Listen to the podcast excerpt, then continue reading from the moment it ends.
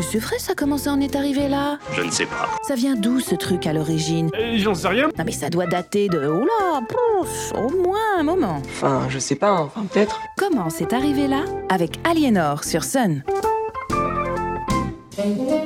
Bonjour à tous et bienvenue dans Comment c'est arrivé là? Ah, le printemps et le retour de la saison des amours.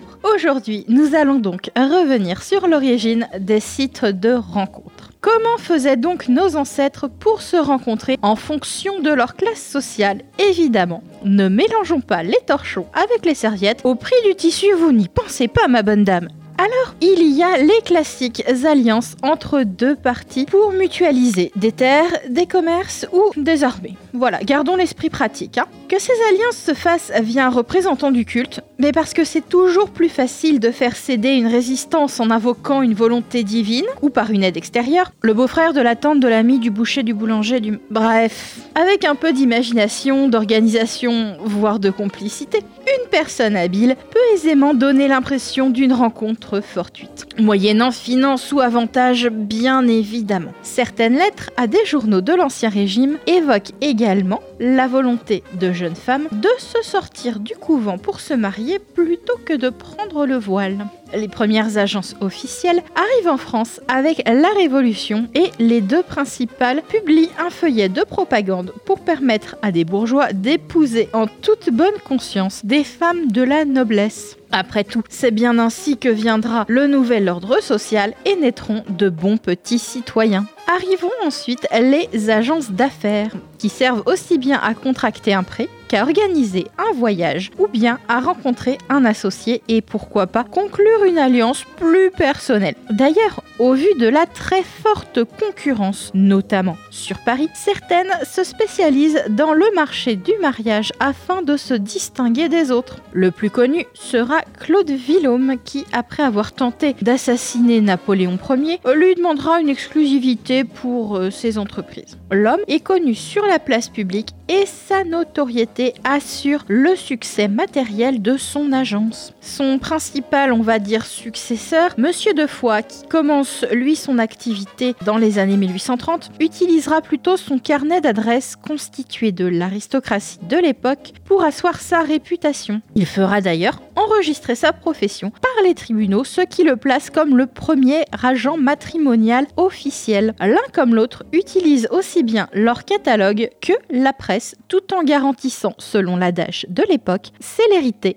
discrétion. La presse d'ailleurs reviendra sur le marché du mariage dans la deuxième moitié du 19e siècle par le biais des annonces. Même si l'anonymat est garanti par les numéros, parce qu'il est très mal vu d'utiliser ce genre de méthode de rencontre, eh bien les annonces rencontrent un franc succès. Et dans les agences, si les femmes sont majoritairement inscrites, euh, bah, notamment chez Monsieur de Foix, c'est parce qu'elles sont les cibles, bien plus rarement les clientes. La plupart ignorent même euh, figurer dans les registres, tout comme le montant de leur dot. Euh, Le rapport, simplement, la rémunération de l'agent se fait par le versement de 5% du montant de la dite dot par le mari suite au mariage, ce qui amènera les tribunaux à se poser la question du consentement réel et éclairé des faibles femmes riches. Les annonces, elles, permettent une démocratisation du marché du mariage vers les classes les plus pauvres. Euh, Je parlais de mauvaise réputation des agences et des annonces parce que l'escroquerie au mariage est le sport à la mode du 19e siècle. D'autant plus qu'à l'époque, le mariage sert vraiment à s'assurer une condition sociale bien plus qu'à témoigner de sentiments amoureux.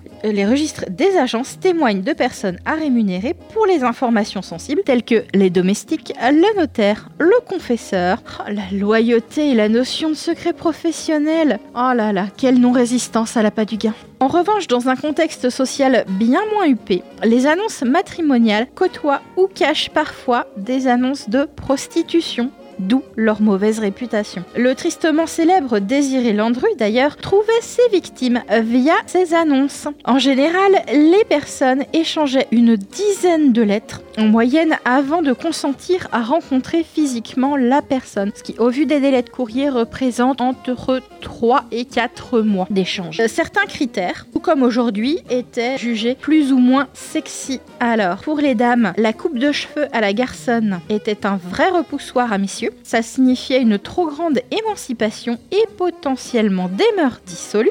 Tout comme, à l'inverse, chez les hommes, être notaire, c'est pas sexy. Mais si vous portez des lunettes, votre cote grimpe de manière vertigineuse. Pendant la Première Guerre mondiale, le phénomène des marraines de guerre, ces femmes volontaires pour correspondre avec des soldats sans famille, s'éteignit assez rapidement, donc en moins d'un an, car un certain nombre de soldats utilisaient ce biais pour des rencontres matrimoniales, voire purement charnelles. Scandale Dans l'entre-deux-guerres, la politique nataliste de la France remet les annonces au goût du jour, mais la presse spécialisée se régionalise, évitant ainsi aux femmes de se déraciner pour trouver ou retrouver un époux. Paradoxalement, ce genre de rencontre reste un tabou. Il s'amenuisera d'ailleurs avec la fin de la Seconde Guerre mondiale, avant de revenir dans les années 70-80, d'abord via le Minitel, puis aujourd'hui avec Internet, ses codes et toujours ses suspicions d'escroquerie. De nos jours, malgré l'abondance de sites dédiés, le sujet reste un tabou. Certains préféreront prétendre s'être rencontrés à la bibliothèque, par exemple. Bisous. D'autres encore, malgré notre époque